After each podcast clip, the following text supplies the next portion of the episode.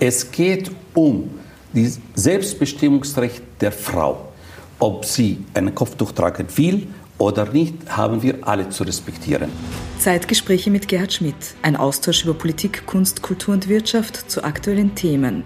Zeit für Gespräche, Zeit für Antworten auf Augenhöhe. Meine sehr geehrten Damen und Herren, herzlich willkommen zur heutigen Ausgabe unserer Zeitgespräche wieder hier aus der Wiener Urania und wie ich an dieser Stelle immer sage, dem Herzstück und dem Flaggschiff äh, der österreichischen Volksbildung.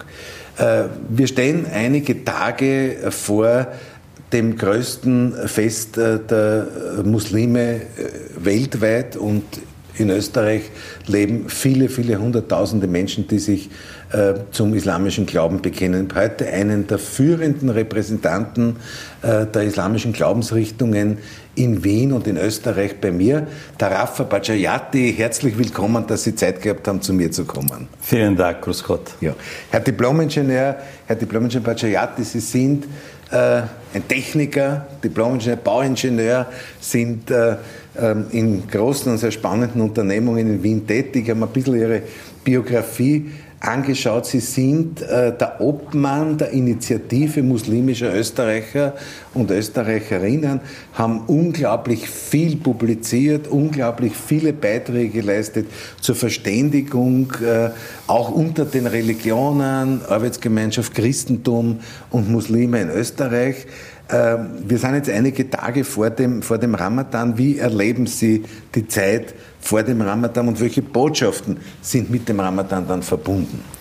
Ja, Ramadan ist traditionell eine Zeit der Spiritualität, der Rückbesinnung, der Solidarität, äh, der Öffnung gegenüber dem anderen und gleichzeitig eine, eine, eine Schule, die durch diese Geduld, durch das Nicht-Essen und Nicht-Trinken während des Tages mhm. auch ein Geduld äh, mit Umgang mit dem anderen und die Zeit auch der Großzügigkeit des Spendens. All diese Dinge, manche Muslime, insbesondere die neu gekommenen hier, vermissen mhm. sie das Heimatland. Mhm. Dass sie mhm. sagen, ah, das war so schön, ja. in so viele Moscheen, ja. die Stimmung. Ja. Aber ich glaube, dass wir in Österreich Genauso bei vielen äh, Gebetsräumen, aber auch bei den Kontakten, aber auch Kontakte zu äh, Persönlichkeiten aus dem christlichen, jüdischen und auch aus der Politik mhm. äh, sehr gut gemeinsam so mhm. eine Art mhm. neuen Art Ramadans feiern ja. entwickeln. Ja. Und ich glaube auch viele von unseren ja. Gästen, von den Nicht-Musliminnen, die unsere Iftare besuchen, das auch sehr, sehr genießen und auch schätzen. Ja.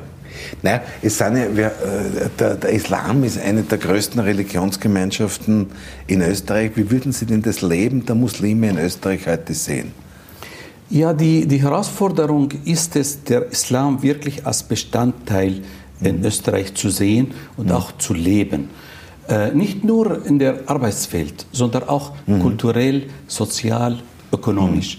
Und hier stehen wir vor sehr großen Herausforderungen, weil hier insbesondere die Neugekommenen ja. unter äh, einige Benachteiligungen auch leiden, insbesondere die Kinder in mhm. den Schulen. Mhm. Daher brauchen wir Programme, dass man sehr schnell ja. äh, diese Gemeinschaft auch in allen Lebensbereichen und ich nenne es nicht mehr Integration. Ja. Ja. Ich nenne es sozialen Zusammenhalt. Ja. Es geht das Miteinander. Es geht nicht mehr darum, wer integriert wen, sondern wie kommen wir gemeinsam mit den Herausforderungen, die wir heute haben, Bildung, Pflege, Corona, mhm. nach Corona, Arbeitswelt gemeinsam bewältigen. Und hier ist immer Nehmen und Geben, äh, Pflichten und Rechten immer mhm. zu balancieren mhm. und mhm. diese, diesen äh, goldenen Mittelweg gemeinsam zu finden. Ja, und äh, die Ausübung Religion in Österreich, sehen Sie da, sehen Sie da einen, einen guten Zustand oder glauben Sie, dass man hier noch etwas tun müsste? Wir sind sehr glücklich und eigentlich stolz darauf, in ja. dem Land zu leben, ja. Äh, das als erstes, österreichisch, äh, als erstes europäisches Land den Islam schon 1912 anerkannt hat. Naja, das ist eine lange Tradition in der Monarchie. Lange Tradition Bosnien. in der Monarchie. Ja. Und deshalb ja. auch der Politik, äh, äh, der Umgang mit der Politik war auch in, Österreich eine Schule für alle anderen islamischen mhm. äh, Länder, äh, nicht islamische Länder, vielleicht sollen wir. Äh, ja. Äh, in Österreich war das eine Schule für alle europäischen Länder. Umgang mhm. institutionalisiert mit dem Islam. Mhm. Auf Basis mhm. dieser Anerkennung, inklusive Religionsunterricht mhm. in den Schulen. Mhm. Allerdings, mhm. seit es etwas Populismus gegeben hat, ja. äh, rechte Gesinnung in der Politik, wurde leider nicht nur von der Freiheitlichen Partei, insbesondere auch unter dem damaligen Kanzler Sebastian Kurz, diese Thematik um Benachteiligung der Muslime, um Islamfeindlichkeit als politisches Programm, mhm. um ein bisschen auf diese populistische Geige zu spielen, betrieben. Mhm. Und da haben sehr viele Musliminnen und Muslime darunter gelitten und hat auch der Ruf Österreich weltweit, mhm. in der islamischen mhm. Welt, aber auch in Europa darunter gelitten. Und ich glaube und hoffe, dass wir jetzt auf dem Weg sind, wieder ja. dieser Ruf und wieder diese positive Stimmung gemeinsam zu gewinnen. Es hat ja auch immer wieder Stimmen gegeben, also nicht nur in Österreich, aber vor allem von der sehr politischen Rechten, die den Islam halt sozusagen mit demokratiefeindlichen, mit autoritären äh, Entwicklungen äh, verbunden hat, IS und, und was es da alles gegeben hat. Aber da haben sie sich immer ganz klar distanziert. Und auch äh, andere Religionsgemeinschaften haben immer darauf hingewiesen, dass äh, der Islam etwas anderes ist. Und, und solange, solange diese Stimmung nur von den Rechtsextremen ja. kommt, man kann eh von denen nichts viel erwarten. Ja. Das Problem ist, wenn so eine negative Stimmung in diesen Mainstream-Politik äh, ja. Äh, ja. äh, sich äußert. Und hier ist eine große Herausforderung, nicht für die Muslime, sondern für alle in diesem Land, weil das ist ein Gift für die gesamte Gesellschaft. Jetzt haben Sie zum Beispiel, Sie leiten auch diese, diese Gruppe äh, der Muslime und der Christen. Ja? Und äh, Kardinal Schönborn, der auch hier schon beim Gespräch war, äh, ist ja auch jemand, der hier sozusagen sehr verbindend ist. Ja? Äh, wie erleben Sie das Zusammenwirken mit den anderen Religionsgemeinschaften? Ja, wir haben schon 2006, ja. ein, äh, damals war der Anlass dieser Karikaturstreit ja. in Dänemark. In Dann Dänemark, haben wir gesagt, ja. wir wollen nicht streiten. Wir wollen Wege finden, dass weise Menschen miteinander sitzen und gemeinsam äh, Lösungen entwickeln. Und da haben wir die Plattform Christen und Muslime, wo die anerkannte Universitätsprofessorin Susanne Heine mit mir gemeinsam die Co-Vorsitzende sind damit wir zeigen, wir sind gemeinsam in der Bewältigung dieser, dieser Probleme. Wir haben unlängst auch MGLC, Muslim Jewish Leadership mhm, Council, mhm, mhm. Imame ja. und Rabbiner, ja. dort ja. war ich nicht als Diplom-Ingenieur, sondern als Imam, gemeinsam auch gegen Antisemitismus, gegen Rassismus, das heißt, gegen Sie sind auch Imam, der lehrt, ja? Genau, ich, ich durfte auch äh, immer wieder Freitag äh, predigen und, und äh, auch theologische Themen behandeln. Das mhm. ist nicht ganz üblich ja. in Österreich. Viele ja. wundern sich, wieso Bauingenieur, der über Theologie redet. Und in der islamischen Geschichte hat es große Tradition. So also viele Gelehrten früher waren Apotheker, Ärzte, Geschäftsleute, äh, mhm. Experten in der Chemie und, und mhm. gleichzeitig mhm. Theologen und Richter und Philosophen manchmal. Und ich habe versucht, auch diese Tradition Nein, irgendwie weiter zu beleben. Es gibt ja ganz große und berühmte islamische Universitäten. Ne? Die ersten ja, der Welt, ja, genau. Ja, in Marokko. Marokko, ja. Richtig. Äh, jetzt gibt es in Österreich äh, diesen runden Tisch der, der, der, Religionsgemeinschaften. Ich darf hinzufügen, dass der meines Wissens noch äh, unter sozialdemokratischen Kanzlern ins Leben gerufen wurde. Genau. Ähm, und äh, da trifft man sich und diskutiert es und äh, wie funktionieren diese Gespräche? Ja, die islamische Glaubensgemeinschaft, vertreten durch unseren ja. jetzigen Präsident Ümit Vural, ist immer mhm. im laufenden Kontakt, insbesondere in herausfordernden Zeiten ja. mit allen anderen Religionen, damit wir äh, nicht jeder äh, redet für sich, sondern in gesamtgesellschaftliche Thematik gemeinsam besprechen. Zum Beispiel der Umgang mit Corona. Ja. Alle Religionsgemeinschaften haben offiziell für die Impfung gesprochen. Ja. Ja. Äh, alle Religionsgemeinschaften haben gesagt, auch in den Gebetsräumen, auch dann, wenn uns nicht vorgeschrieben ist, ja. schauen wir, dass alle Maßnahmen äh, äh, respektiert werden. Und all diese Dinge, glaube ich, tragen zu einer allgemeinen Erleichterung und Gelassenheit in der Gesellschaft. Und wenn einmal Herausforderungen gibt, im Sinne von jemand hat was Rassistisches gesagt oder etwas Missverständliches oder Angriff auf eine äh, äh, Community, ja. dann ist nicht die Aufgabe der Community, sich zu verteidigen, ja. sondern unser ja. alle. Wenn, wenn jemand, äh, wenn ein, ein jüdischer Repräsentant zum Beispiel angegriffen wird, ist meine Aufgabe, sofort aufzutreten, mhm. mhm. Antisemitismus mhm. zu verurteilen. Umgekehrt, unsere Rabbi-Freunde, unsere, unsere, unsere äh, Priester, befreundete Leute, aber auch von den atheistischen ja. und äh, nicht äh, religiösen Bereich, auch dort äh, gehört der Dialog äh, gepflegt und auch dort gehört die Zusammenarbeit auch gemacht. Das ist das, was wir unter einem guten, unter einem guten Miteinander verstehen. Jetzt äh, ist es ja so, dass die politische Rechte, nicht nur in Österreich, sondern wahrscheinlich auch in Europa, äh, den, den Islam zu einem gewissen Feindbild stilisiert hat. Manche vergleichen das mit früheren Feindbildern, wo äh, unsere jüdischen Mitmenschen und Mitbürgerinnen und Mitbürger zu Feindbildern stilisiert worden sind. Ja? Und da wird immer wieder sozusagen auch in, in manchen einschlägigen Diskussionen der Islam für neuen Antisemitismus sozusagen verantwortlich gemacht. Wie sehen Sie diesen Vorwurf? Also zuerst vielleicht zu sagen, dass äh, historische Vergleiche immer hinken. Ja. Hier würde ich nichts ja. vergleichen. Ich sage nur, dass hier seit dem 11. Äh, September war schon eine Tendenz in der Weltpolitik, denn mhm. ist die frühere Feind Kommunismus, ja. Kommunismus ja. durch den Islam zu ersetzen. Und da hat es sich auch, als ich 1986 nach Österreich gekommen bin, haben die Rechten ja. und die, die, die Rassisten immer geschrien, Ausländer raus. Ja, ja, ja. Das hören wir dann nicht mehr und wird immer dann, werden immer die Muslime angegriffen. Und dann sucht man manchmal äh, Vorurteile gegen diese Leute. Der Islam, ich habe kein Problem mit dem Islam, sondern die unterdrücken ihre Frauen. Dann sind auf einmal ja. alle ja. rassistische Männer ja. äh, Frauenrechtler.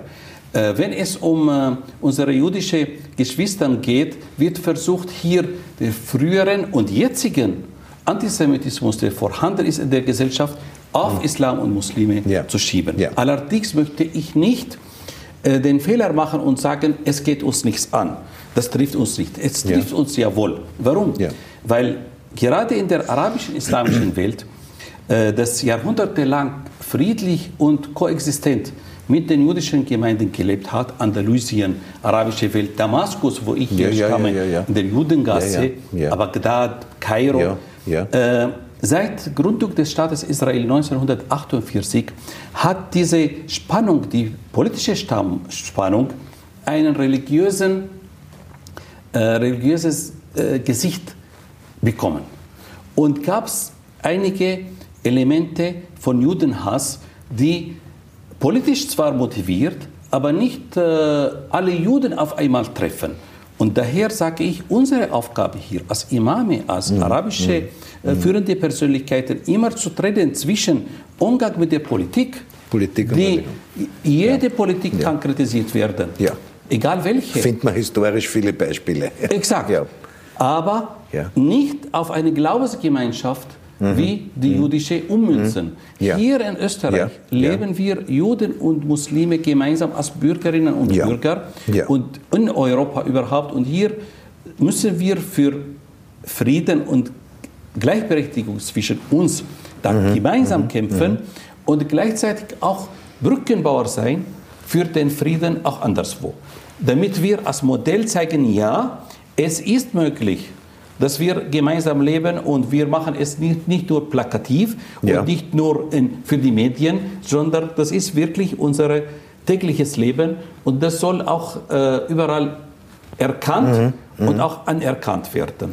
Jetzt ist zum Beispiel so ein, ein, ein, ein Symbol, das immer wieder in Diskussionen auftaucht, äh, ist zum Beispiel das Kopftuch der Frauen. Ja? Wie, Sie haben dazu auch einmal publiziert, wie, wie, wie sehen Sie diese Frage? Als Mann ja. äh, versuche ich meistens die Kopftuchdiskussion ja. zu vermeiden. Aber oh ja, wo ich ganz klar und deutlich bin, und das sage ich immer offen, auch aus dem Kanzel in den Moscheen, äh, gegen jeglichen Zwang. Es geht um das Selbstbestimmungsrecht der Frau. Ob sie ein Kopftuch tragen will oder nicht, haben wir alle zu respektieren. Eine Kopftuchtragende ist ja. nicht automatisch die bessere Muslimin. Ja. Gleichzeitig rate ich immer davon ab, bei kleinen Mädchen, egal ob mit Druck oder ohne Druck, ja. äh, Kopftuch zu, zu geben, weil hier eine ganz andere Situation auch in ihre psychisches Leben. Das ist das die freie Entscheidung der Frau. Die freie Entscheidung, aber auch abraten bei den kleineren mhm. Mädchen. Mhm. Mhm. Und ab jugendlichem Alter die totale Entscheidung der Frau. Ja. Die, das sind meine Prinzipien zu dieser mhm. Thematik. Antidiskriminierung, mhm. gleichzeitig mhm. dieses Selbstbestimmungsrecht der Frau. Wenn wir mhm. alle uns daran mhm. halten, glaube ich, haben wir gar keine Kopftuchdiskussion. Ist, ist das mehr. Kopftuch ein religiöses oder ein kulturelles Symbol? Religiöse Praxis. Religiöse Praxis, ja. ja. Also es ist ja. kein Glaubensgrundsatz, ja. es ist kein Dogma, aber gehört ja zum, äh, zur religiösen Praxis. Ja. ja. Okay. Und äh, wenn Sie jetzt, äh, weil Sie sagen, Sie sind auch Imam und, und, und predigen, äh, äh, wie ist denn sozusagen die, die Glaubensintensität der, der Community? Besucht man oft die Moschee? Ist das Bekenntnis zum Glauben sozusagen ein sehr intensives? Also ich glaube, bei den Muslimen ist eine sehr große äh, Prozentzahl ja. Ja. Schon gläubig im ja. Sinne Bindung zur Religion, im Sinne Bindung zu Koran, zu, zu, zu, den Moscheen. Sehr oft gibt es viele, die halt nicht fünf auf Mal am Tag äh, äh, beten. Aber die meisten zum Beispiel fasten Ramadan. Die meisten gehen zu Besuchen Freitagspredigt. Die meisten sind interessiert, dass ihre Kinder auch äh, äh, islamisch im Sinne von Wissen über die Religion auch ja. aufwachsen. Das ja. heißt, ja, ich denke, im Vergleich mit anderen Glaubensgemeinschaften sind die Muslime, glaube ich, schon mehr äh, verbunden mit ihrer ja. Religion. Ja. Und das Angebot an Religionsunterricht ist zufriedenstellend. Das ist auch einmalig in ganz Europa, dass wir über 600 islamische Religionslehrer die auf Deutsch unterrichten. Die in den Akademien, in den die religionspädagogischen in, Akademien in, in Österreich, auch ja. ihr, ihre ja. Ausbildung ja. auf Deutsch, etwas Arabisch für die Theologie dazu auch haben. Und dieses Modell ist zu propagieren äh, in ganz Europa und es läuft sehr gut, weil diese, die Glaubensgemeinschaft hat die Autonomie bei der Auswahl der äh, Lehrschaft, Lehrerinnen mhm. und Lehrer. Mhm. Gleichzeitig aber gibt es auch das Programm vor, aber immer in Kooperation mit ja. Bildungsministerium ja. und mit den Bildungsdirektionen. Ja. In eine sehr äh, starke Partnerschaft. Ja. Jetzt haben Sie natürlich auch in der, in der Glaubensgemeinschaft viel mit Migration zu tun. Menschen, die nach Österreich kommen und die kommen ja nicht nur sozusagen, äh, äh, die kommen ja nicht nur sozusagen mit ihrer, mit ihrer religiösen, mit dem religiösen Bekenntnis, sondern die kommen ja auch, weil sie Arbeit wollen, weil sie ein, ein vielleicht sogar besseres Leben wollen, ja, weil sie fliehen müssen, weil sie äh, Asylstatus haben und und und. Äh, was ist denn da Ihrer Meinung nach die Aufgabe der Politik äh, in Richtung äh, Migration, in Richtung Integration, vielleicht nicht das, das beste Wort, aber das, das Einbinden in die Gesellschaft? Wir haben schon auch als Muslime sehr große Herausforderungen, ja. weil äh, Musliminnen und Muslime haben seit der Urzeit des Islam schon äh, Erfahrungen in der Migration. Ja. Aber immer waren homogene Gesellschaften, die irgendwo mhm. verreist mhm. sind. Mhm. In Europa mhm. sind wir aus allen islamischen Ländern ja. mit den verschiedensten ja. Kulturen, ja. Kulturhintergründe, mit den verschiedensten äh, äh, Vorstellungen, mit den verschiedensten Rechtsschulen. Daher ist auch unsere Aufgabe, wir mhm. ältere mhm. Musliminnen und Muslime, uns zu kümmern um die neue afghanische Community, tschetschenische Community, somalische Community aus den letzten Jahren. Die Politik muss sich öffnen. Wir müssen schon wirklich diese, diese, diese implizite äh, Zweiklassengemein, äh, äh, Zweiklassengemeinschaft ja. schon äh, äh, überwinden und sagen, wie können wir wirklich jedes Kind gleich behandeln in der Schule, die gleichen Chancen geben. Auch dann, wenn die Muttersprache nicht Deutsch ist. Aber auch dann, wenn äh, Erschwernisse vorliegen mit dem Umgang mit den Eltern. Ich glaube, äh, diese Talente der Kinder nicht verlieren. Ja, ja, ja. Das ja. ist sehr, sehr wichtig. Warum? Weil wir würden als Österreich sehr viel ja. verlieren. Das heißt, es ist, es ist wahrscheinlich Ihrer Meinung nach ganz wichtig, dass man in die Sprachausbildung viel investiert. Sprachausbildung, ja. ähm, Verständnis, worum es sich handelt bei der Sprache. Zum Beispiel, wenn ich sage nur, es gibt A1, A2, B1, B2. Ja, das ist Sprachkompetenz. Es gibt, es gibt ja. viele Leute zum Beispiel, die jetzt mit 40, 50 nach Österreich mhm. gekommen sind mhm. und jemand ist ein Tischler.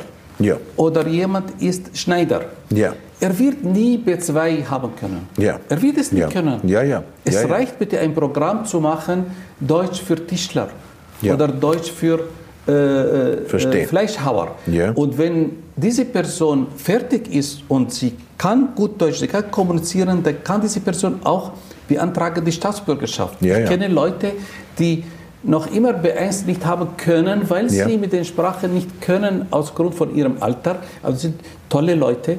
Ihre Kinder haben die beste Ausbildung. Äh, die mhm. zahlen mhm. Steuer, seitdem mhm. sie in Österreich gekommen mhm. sind mhm. und kriegen sie trotzdem nicht die österreichische Staatsbürgerschaft, ja. weil sie nicht B2 ja. äh, nachweisen können oder ja. B1. Ja. Sagen Sie jetzt äh, eine Frage, wenn man, wenn man die Diskussionen auch vor allem von der politisch rechten Seite verfolgt, dann gibt es ja immer den Vorwurf, dass bestimmte muslimische, islamische Kreise eine Parallelgesellschaft entwickeln. Ja, die, die, diese, ja. Diese, diese Vorwurf mit der Parallelgesellschaft, was ist überhaupt eine ja. Gesellschaft? Ja, ja. Es ist eh klar, dass, dass viele Leute äh, das, äh, es gibt auch Sportler, die nie in ein Opernhaus waren. Ja, ja, es gibt ja, Leute, die zu Oper gehen, aber nie in ein Fußballmatch waren. Also ich glaube, das ist sehr wichtig. das, ist, das ist mein Lebensgrundsatz, dass man beides tun muss. ich, bei mir auch. Bei mir auch. Und das, was ich propagiere in unserer Gemeinschaft, dass wir in allen Lebensbereichen da sein müssen. Und ja, ich bin äh, gegen diese Verkapselung. Mhm. Und äh, dagegen, dass wir nur miteinander kommunizieren, weil dadurch verlieren wir und die Gesellschaft sehr viel. Ja. Aber die Gesellschaft muss sich auch öffnen. Ich sage immer, man kann die Türe ja, klopfen, ja, aber jemand muss die Türe Nein, es geht auch öffnen. um die Frage der kulturellen Wertschätzung. Ne? Eben, und auch die Bereitschaft. Daher, ich habe so viele äh, syrische Flüchtlinge und andere, die sich wünschen, irakische, palästinensische ja. Äh, und, und afghanische, die sich so wünschen, einmal in einen, äh, eine österreichische Familie zu besuchen. Ja. Und die haben gesagt, ich kriege schwer die Kontakte. Wie können wir Programme machen, dass hier die Leute zueinander finden, ohne Zwang? Und das ist, äh, glaube ich, große Herausforderung, weil hier dann würde, würden parallel Welten ja. entstehen, die niemanden nützen. Ja. Sie haben ja in allen Religionsgemeinschaften, also nahezu allen gibt es äh, äh gibt's auch sozusagen eine, gibt es vielleicht auch extreme Absplitterungen ja, oder extreme Zonen, aber das haben sie in der, äh, im Christentum, im Judentum, in, in der Orthodoxie, im Islam. Ich glaube, da, da, ist ein breiter Konsens aller Religionsgemeinschaften, dass man sich vor den Extremisten schützt. Ne? Die Diversität ist normal ja. und wenn man das auch äh, äh ernst nimmt und mit Respekt, ist es eine Bereicherung. Ja. Warum sollen alle die gleiche Meinung haben? Auch ja. in der Theologie soll ja, ja. Differenzen geben. Ja. Wichtig ist, dass diese Spielregel der Gesellschaft, dass wir Ja. alle gegen Ja. Hass, gegen Ausgrenzung, äh, gegen äh, äh, Überheblichkeit, muss nicht immer alles strafrechtlich Ja. relevant sein. Ja. Es gibt viele, viele, viele unhöfliche Gäste, vielleicht äh, respektloses Ja. Benehmen, Ja. was eigentlich strafrechtlich uninteressant Ja. ist, aber, Aber trotzdem Gift in dieser. Gesellschaft. Ja. Und hier ist sicherlich Aufgabe für alle, Ja. sowohl religiösen als auch nicht religiösen. Ja. Eine Frage noch, die sich ja auch immer wieder aufdrängt. Wir wollen, ja, wir wollen uns ja ein bisschen auch mit Vorurteilen beschäftigen. Eine Frage, die sich immer aufdrängt. Wie, und vor allem die jetzt ähm, wahrscheinlich eher an den Iman stelle, ähm, wie ist die Rolle der Frau im, im Islam zu sehen? Im Islam einerseits und kulturell ist auch eine andere. Sie haben, Entschuldigung, Sie haben ja auch eine sehr engagierte Gattin. Ja? Ich, ich, ich ja. bin, ich bin einer, ja. ich bin, ich, meine Mutter ist Journalistin äh, und äh, äh, Wirtschaftsexpertin gewesen. Alle meine Schwestern sind voll im Arbeitsleben. Meine Frau ist voll im Arbeitsleben. Meine Kinder sind ausgebildet. Meine Tochter ist Lehrerin, die andere ist Philosophin. Äh, das heißt, ja, von meinem Leben, aber auch mein Zugang ist, dass die Frau in Sachen Bildung und Möglichkeit äh, zu Arbeit, äh, auf Arbeit die gleiche Chancen bekommt, aber auch im Karrierenbereich und auch in, in, in äh, bis hin zu Management-Ebene yeah. auch die Türen geöffnet werden müssen. Und auch appelliere ich an die Frauen, auch diese Türen auch äh, zu verwenden, um weiterzukommen. Weiterzukommen das heißt, ja. islamisch gesehen, theologisch spricht nichts dagegen. Ja. Umgekehrt, Wissenschaft erlangen, äh, gut sein für die Menschen ist eine Verpflichtung für Mann und Frau immer und Gemeinsam, überall. Natürlich gibt es aber Macho-Typen, gibt es traditionelle Bilder, ja, wo man sagt, in allen Religionsgemeinschaften. Das, das gibt es überall ja, und ja, äh, dagegen gilt äh, eigentlich zu kämpfen. Und auch dort, wo dieses traditionelle Bild äh, gelebt wird, auch muss der Respekt und muss die Chancengleichheit auch dort geben. Darauf stehen wir auch als Imame, hoffe ich, auch meine vielen Brüdern ja, und Schwestern ja, hier ja, äh, bei der islamischen äh, Gemeinde. Ja. Schauen Sie, Herr Diplomingenieur, ich mache diese Sendung ja als äh, Bundesbildungsvorsitzender der SPÖ. Und ich habe immer zum Schluss die Frage, äh, weil ja viele Menschen aus dem politischen Umfeld da zuschauen. Äh, welche Wünsche hätten Sie an die Politik? Was ist Ihrer Meinung nach wirklich dringend auf die Agenda zu setzen. An der Politik allgemein oder insbesondere an die Sozialdemokratie? Beides. Beides. Ja. Äh, alle offene Politik mit Mut zu haben. Äh, sehr oft leider äh, leiden wir darunter, dass manche glauben, dass wenn ich Antidiskriminierung betreibe, gut füreinander, dass ich Stimmen verliere.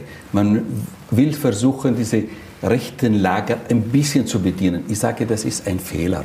Mhm. Auch aus strategischen Gründen. Mhm. Schauen wir jetzt äh, Bürgermeister Michael ja. Ludwig. Mhm. Er, hat es, er macht es toll und mhm. die Leute mhm. vertrauen ihm. Mhm. Das heißt, bitte, derjenige oder diejenige, die wirklich offen durchgehend und mit Mut gegen jegliche Diskriminierung, wegen Öffnung in der Gesellschaft, für Inklusion in der Gesellschaft, für den sozialen Zusammenhalt nachher gewinnt, auch die Stimmen der Bürger. Ja. Ja. Und das ist meine, meine Botschaft und gleichzeitig auch mein Appell.